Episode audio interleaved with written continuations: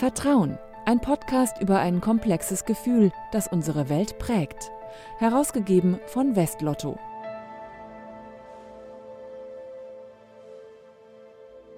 Wir befinden uns im zweiten Lockdown der Corona-Pandemie. Das heißt, der Ausnahmezustand wird wieder zur Normalität. Und dazu gehört auch für viele Menschen in Deutschland das Homeoffice.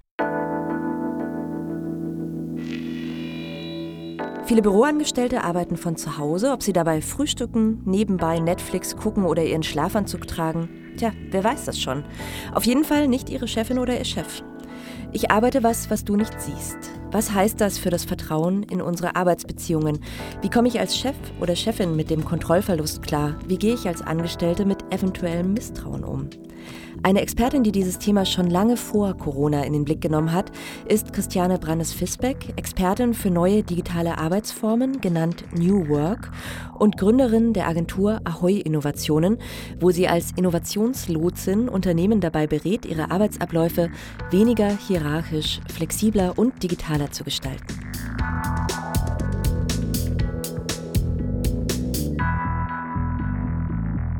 Frau Brandes-Fisbeck, wo sind Sie denn jetzt gerade, wenn wir miteinander sprechen? Sind Sie am Schreibtisch? Ich sitze tatsächlich am Schreibtisch vor meinem Laptop und bin aber im Homeoffice. Es ist also mein, mein Büro bei mir zu Hause, etwas außerhalb von Hamburg mit schönem Blick in den Garten und äh, schönen Möbeln. Also es ist nicht so ein Bürosetting, sondern ich habe es mir wirklich gemütlich gemacht, weil ich doch ja sehr viel Zeit auch verbringe. Und ich muss Ihnen das jetzt alles glauben. Wir haben das Video ausgestellt von Zoom damit die Qualität besser ist. Wir sehen uns nicht. Ich muss es Ihnen einfach glauben. Darum geht es ja auch, dass wir uns vertrauen und dass wir mal davon ausgehen, dass die Menschen es schon gut mit einem meinen und dass sie ähm, gerade in schwierigen Zeiten eher eben versuchen, freundlich und ehrlich miteinander umzugehen und dass dieses ganze Bullshit, was im normalen Business vielleicht so wichtig ist, jetzt ein bisschen abnimmt. Sie sind Spezialistin für das, was man New Work nennt, haben 2017 zusammen mit Ines Gensinger das Buch Netzwerk schlägt Hierarchie veröffentlicht. Von was reden wir denn genau, wenn wir über New Work reden? Also da geht es ja um mehr als Homeoffice. Ja, genau. Der Begriff wird leider aus meiner Sicht sehr stark missbraucht. Also New Work im eigentlichen Sinne ist ein Begriff, der von Friedhof Bergmann geprägt worden ist, schon sehr früh in den 1980er Jahren, ähm, der damals bei General Motors als HR-Manager, also Mitarbeiter im Personalumfeld, die Idee hatte, dass man doch nicht alle Bandarbeiter oder alle Arbeiter, die eben gearbeitet haben, bevor die Automatisierung zur Autoproduktion eingeführt worden ist, dass man diese Menschen noch nicht alle entlassen muss, sondern dass man mit denen noch weiterarbeiten könnte. Und er hat dieses Konzept entwickelt, dass er sagt, ein Teil der Arbeitszeit sollten doch die Menschen produzieren, eben Autos produzieren und die andere Zeit ihrer Arbeit könnten Sie doch damit verwenden, sich weiterzubilden oder auch herauszubekommen, was Sie wirklich, wirklich wollen. Also es geht im Grunde genommen um das sinnstiftende Arbeiten, äh, weil wir alle verstanden haben, also die Entlohnung von Arbeit alleine ist es dann doch nicht, was Menschen glücklich macht, sondern Menschen sind eigentlich immer zufriedener, motivierter, wenn sie wissen, warum und wofür sie etwas tun. Und also der New Work-Aspekt von Homeoffice wäre eben dieses Selbstbestimmte, ich kann entscheiden, wo ich arbeite, ich kann entscheiden, wann ich arbeite, was ja die digitalen Nomaden vorgemacht haben und jetzt aber einfach ein sehr viel größerer Teil der Bevölkerung lebt. Genau, und das ist eben genau der Vorteil, aber eben auch der Nachteil. Der Vorteil ist tatsächlich, ich kann mein Leben selber bestimmen und besser einteilen und kann ihnen eben auch Abwesenszeiten vorgeben, dass ich sage, jetzt hole ich meine Kinder ab oder jetzt fütter ich meinen kranken Vater und dann ist man eben nicht da und da müssen die Kollegen und Kolleginnen dann auch mit leben. Gleichzeitig bedeutet das aber auch, dass ich mich tatsächlich selbst organisieren muss. Und hier haben wir gerade in Deutschland doch ein großes Thema, weil viele Arbeitnehmer und auch Führungskräfte es überhaupt nicht gewöhnt sind, sich selbst zu organisieren. Die finden das auch ganz angenehm, von Kalendern getrieben zu werden, von Anforderungen von Vorgesetzten, von Fristen. Also, dass man eigentlich so selber nur so mit dem Flow mitgeht und getrieben wird von dem, was von einem erwartet wird. Und dass ich jetzt auf einmal mir selber überlegen muss, wann arbeite ich, wie arbeite ich, dass ich vielleicht dann auch selber nochmal gucken muss, wie, ähm, wie richte ich mir meinen Küchentisch ein oder wer darf wann mich stören und wann nicht und was mache ich, wenn dann doch mal ein Kind durchs Bild läuft, ist das peinlich oder integriere ich es einfach und dann winken alle mal und dann geht das Kind von alleine schon wieder weg. Das sind ja alles große Fragestellungen und das überfordert viele Menschen eben auch. Und Sie haben das Gefühl, also in Deutschland ist die Angestelltenmentalität auf beiden Seiten einfach noch sehr ausgeprägt. Also bei den Chefinnen und Chefs wie eben bei den Angestellten auch.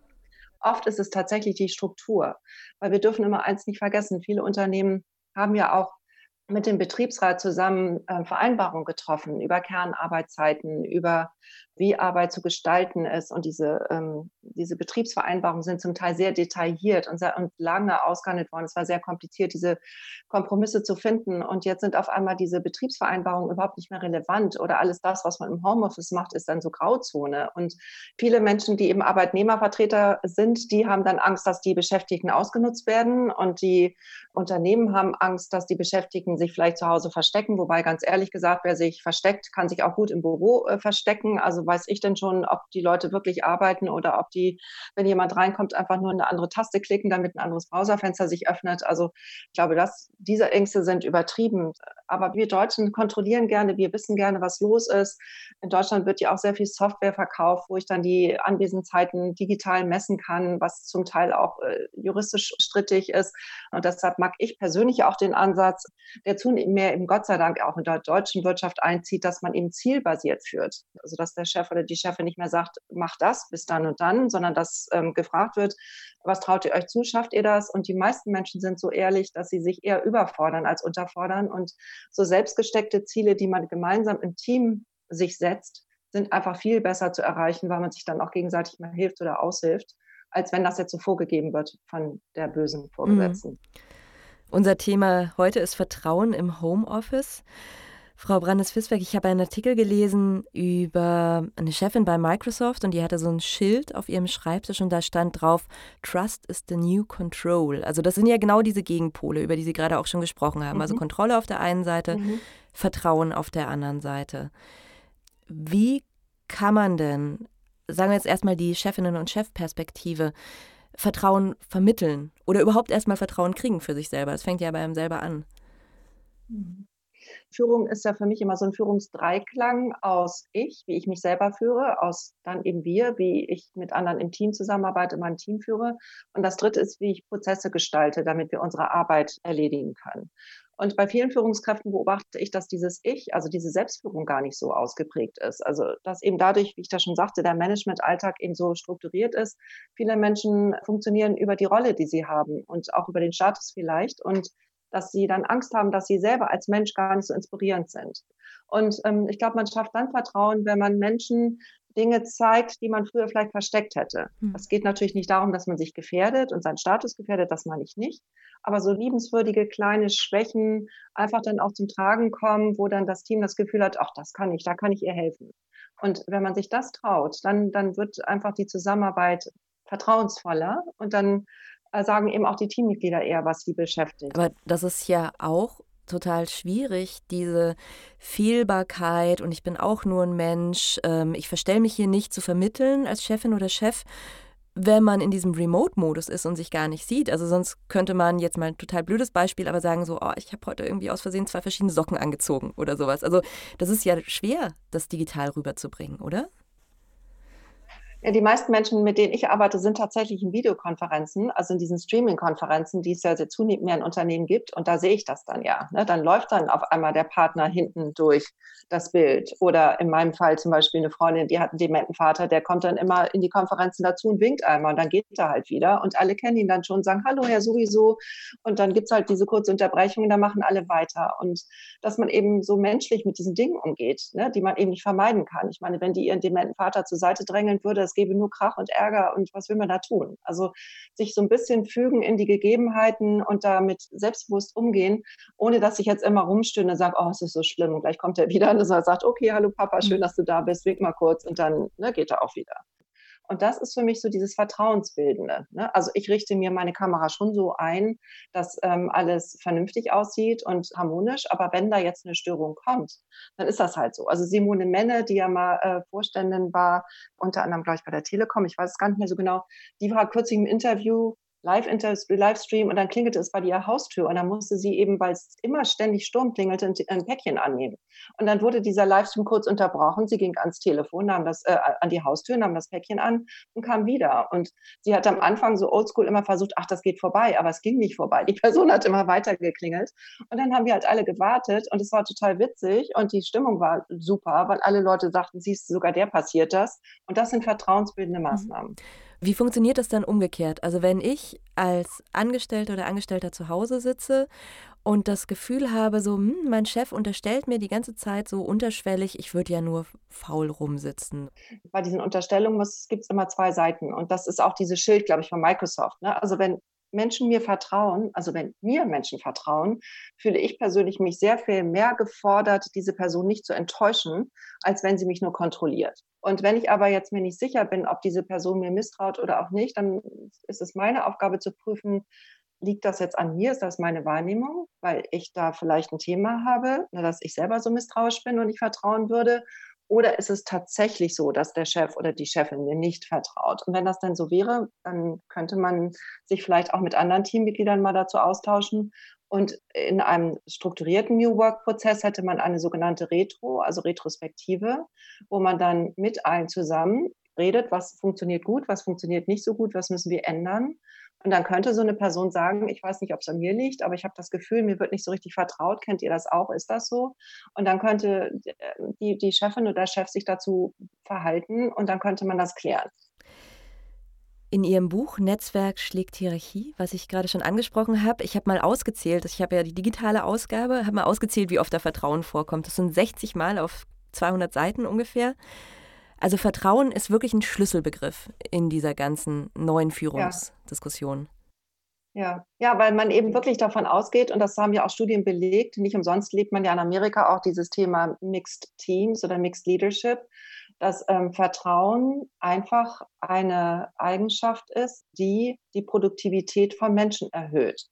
Das heißt, es ist nicht nur schön und nett und emotional, wenn Menschen einander vertrauen, sondern es ist in der Tat auch effektiv. Und Vertrauen ist halt der bessere Arbeitstreiber, das muss man ganz genau sagen. Und wir haben eine Zeit lang sehr gut mit Misstrauen und Kontrolle gelebt und hohe Ergebnisse erzielt. Jetzt ist die Welt erschöpft. Dieses ganze Lean Management, dieses Fordern von äh, smoothen, also sanften, reibungslosen Arbeitsabläufen, dass der Mensch als Produktionsfaktor gut funktioniert und da kein Sand im Getriebe ist. Diese Einstellung ist erschöpft. Die Menschen können einfach nicht mehr. Und wir sind alle müde und viele wollen auch gar nicht mehr angestellt arbeiten. Deshalb gibt es auch so viele Menschen, die, die sich gründen und selbstbestimmt arbeiten wollen, weil diese Maschinerie sie überfordert. Und das Neue System ist jetzt eben dieses vertrauensvolle Miteinanderarbeiten, dass man sagt, du übernimmst für dich Verantwortung und ich vertraue dir, dass du maximal viel gibst. Und im Gegenzug lasse ich es aber auch zu, dass du, wenn du mir sagst, lieber Mitarbeiter oder liebe Mitarbeiterin, du, ich kann jetzt nicht mehr, ich bin erschöpft oder ich muss mich um meine Familie kümmern oder ich bin zwischendurch mal aufgrund meiner aktuellen Lebenslage nicht in der Lage, 100 Prozent zu geben, dass du das ähm, dann auch berücksichtigst und mich dementsprechend weniger einplanst, weil wenn ich dann wieder kann, weil das Familienmitglied gesund ist, weil ich aus meiner Erschöpfung raus bin, dann gebe ich wieder 120 Prozent. Das heißt, ne, diese lebensphasenorientierte Arbeitsweise setzt voraus, dass es diesen Deal gibt zwischen dem Unternehmen und den Mitarbeitenden, dass man so gut wie man kann arbeitet und so gut wie man kann eben das Maximale gibt und das ist dann mal mehr oder weniger, aber im Großen und Ganzen, im Durchschnitt sind wir dann so bei 800 Prozent. Das ist die neue Strategie und Philosophie. Ja, aber es ist natürlich wirklich, es ist unglaublich tiefgreifend. Es ist ein richtiger Paradigmenwechsel, weil ja da ein komplett anderes Menschenbild dahinter steht. Also es ist der Wandel genau. dahin zu sagen, ich glaube, ein Mensch ist intrinsisch motiviert, sein Bestes zu geben, auch wenn niemand mit der Peitsche hinter ihm steht. Aber ja. würden Sie sagen, das steckt im Prinzip in jedem Mitarbeiter und Mitarbeiterin. Man muss es nur halt als Führungskraft richtig rauskitzeln. Oder gibt es Leute, die das einfach nicht können?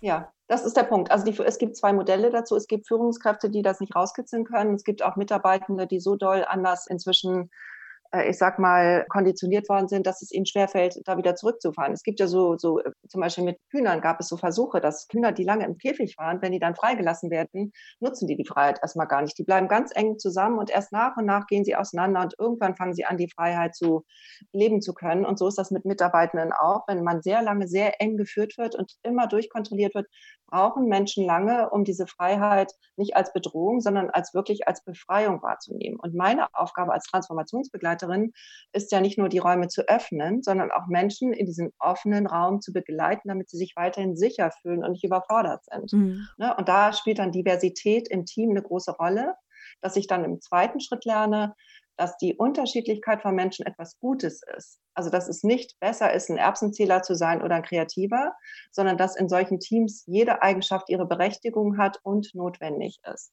Und deshalb mag ich New Work so gerne, weil jetzt geht es nicht mehr darum, dass Menschen sagen, ich bin besser als du oder meine Eigenschaften sind wichtiger als deine, sondern dass man sich in seiner Diversität anerkennen kann und aufeinander verlässt. Und hat dann auch wieder mit Vertrauen zu tun auf Mitarbeiterinnen und Mitarbeiterseite, dass man eben sagt, so ich bin, bin okay, so wie ich bin ich vertraue drauf, dass genau. es für das Unternehmen so genau. passt. Genau. Und ich muss mich nicht verstellen. Genau. Mhm. Genau. Und das ist jetzt sind wir beim dritten Schritt. Also der erste ist ja, dass ich mich selbst organisiere. Der zweite ist, dass ich die Vielfalt der verschiedenen Persönlichkeiten anerkennen und Diversität leben kann. Und der dritte Schritt ist, dass ich eben wirklich sage, ähm, ich bin okay, wie ich bin, aber da, wo ich nicht passe, da, wo Spannungen sind, muss ich sie ernst nehmen. Und es kann dann aber auch sein, dass ich mich mit allen zusammen verändern muss. Und diese Veränderungsbereitschaft der Persönlichkeit und des Mindshifts ist eben auch eine große Herausforderung, ne, dass ich einerseits sage, ja, ich bin okay, aber da, wo ich anecke, muss ich vielleicht doch nochmal genauer hingucken. Aber es ist in Ordnung, wenn ich meine Persönlichkeit verändere. Jetzt lassen Sie uns doch mal über die aktuelle Corona-Pandemie hinausschauen. Also es weiß ja niemand, wie groß der Einschnitt und wie groß die Veränderung ist, die auch bleiben wird jetzt nach dem zweiten Lockdown. Was glauben Sie? Kehren wir jemals wieder ins Büro zurück in dem Maß? Wie, wie wird sich das durch Corona verändern, die Arbeitswelt? Die Entwicklung nach der ersten Welle waren ja zweigeteilt. Die einen Unternehmen haben gesagt, super, Homeoffice ist gar nicht verkehrt, wir führen das jetzt ein, da wo es Sinn macht, also on and off, also dass man mal zu Hause arbeitet und mal wieder auch gerne ins Büro geht und dann auch vielleicht sich Gedanken macht, dass das Büro ein bisschen schöner aussieht, dass man da eben auch lieber ist, also nicht nur so eine Arbeitszelle, sondern auch vielleicht ein bisschen inspirierender. Und die anderen Unternehmen haben versucht, schnell zurück zum Normalen und alles wie immer und zurück zu dem, was man kennt. Ich glaube, der zweite Trend wird sich nicht fortsetzen lassen. Also auch unabhängig davon, wie lange Aerosole jetzt die, ähm, die Welt gefährden und uns Menschen gefährden.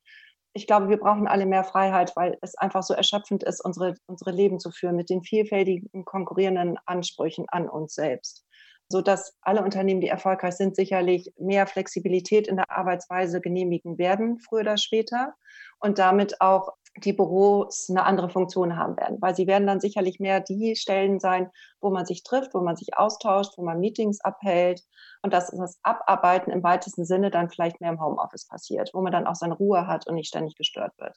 Und Unternehmen fangen ja jetzt auch schon an, Flächen abzustoßen, weil sie sagen, naja, wenn nur noch 75 Prozent der Mitarbeitenden zum gewissen Zeitpunkt hier sind, also nicht immer die gleichen, aber insgesamt nur unterm Schnitt 75 Prozent, dann können wir auch 25 Prozent der anderen Büroflächen abgeben, weil wir sie einfach nicht mehr brauchen. Jetzt sind ja, also die Personengruppen, die sich ins Homeoffice zurückziehen können, das ist ja ein Privileg nach wie vor. Es gibt ja auch Berufsgruppen, Absolut. die auch jetzt im zweiten Lockdown sich nicht zurückziehen können, also Pflegerinnen, Busfahrerinnen, die berühmte genau. Supermarktkassiererin. Was ändert sich denn für die? Haben die auch überhaupt irgendwas von diesem Vertrauenswandel, der sich da vollzieht? Also da denke ich, muss man Arbeit auch neu denken. Also vielleicht kann man ja auch mal Arbeit so denken, dass man sagt, dass alle Menschen einen Teil der Arbeit vor Ort leisten, weil sie dann eben irgendwo sind, wo es wichtig ist und dann aber ihre Papierarbeit oder ihre, das Belegen oder was sie dann immer so im Backoffice machen, dann vielleicht dann auch zu Hause arbeiten können. Dann sind sie halt sechs Stunden an der Kasse und zwei Stunden zu Hause äh, wo sie dann irgendetwas mhm. dokumentieren, mhm. abarbeiten oder so weiter. Das heißt, die Verteilung der Arbeit könnte man anders denken. Was ich auch wichtig finde zum Thema Verteilung der Arbeit, häufig werden ja Dienstpläne von Vorgesetzten gemacht. Und es gibt ganz viele Beispiele, wo, wenn die Dienstplanorganisation ins Team gegeben wird, die Teams einfach fairer miteinander umgehen und die Dienstpläne besser eingeteilt werden, weil man dann den Kollegen nicht enttäuschen möchte oder weil man nicht schlecht dastehen möchte. Und wenn ein Chef da ungerecht ist, dann ist das eben so, ist halt der Chef. Aber wenn das die Kollegen untereinander sind, dann ist das nicht so wohlgelitten. Und natürlich finde ich auch politisch ist da ein großer Handlungsbedarf, also dass man eben strukturell wichtige Menschen so schlecht bezahlt und die Wissensarbeiter so gut, das ist aus meiner Sicht auch keine, kann man einfach nicht mehr leisten. Also heute ist es fast so, dass die Menschen, die vor Ort sind, fast wichtiger sind als die Wissensarbeiter und das müsste man auch irgendwann finanziell auch mal würdigen. Also ich glaube, wir sind mit einem richtig großen Umbruch und nicht umsonst wird auch New Pay immer wieder als Hashtag verwendet und darüber sich Gedanken gemacht, welche Arbeit wie viel wert mhm. ist. Und das betrifft alle Berufsgruppen und nicht nur die doch privilegierten Homeoffice-Mitarbeiter. Ja. Vertrauen im Homeoffice, ein Thema, das uns weit, weit über die Corona-Pandemie hinaus begleiten wird. Mein Gast heute war die Innovationslotsin, Agenturgründerin und Buchautorin Christiane Brandes-Fisbeck. Danke, dass Sie dabei waren. Vielen Dank für das tolle Gespräch. Und viel Spaß allen im Homeoffice und danke fürs Aushalten, wenn Sie vor Ort arbeiten müssen. Und von mir auch einen herzlichen Dank, auch Ihnen fürs Zuhören. Bleiben Sie gesund und im Idealfall motiviert. Mein Name ist Franziska Walser.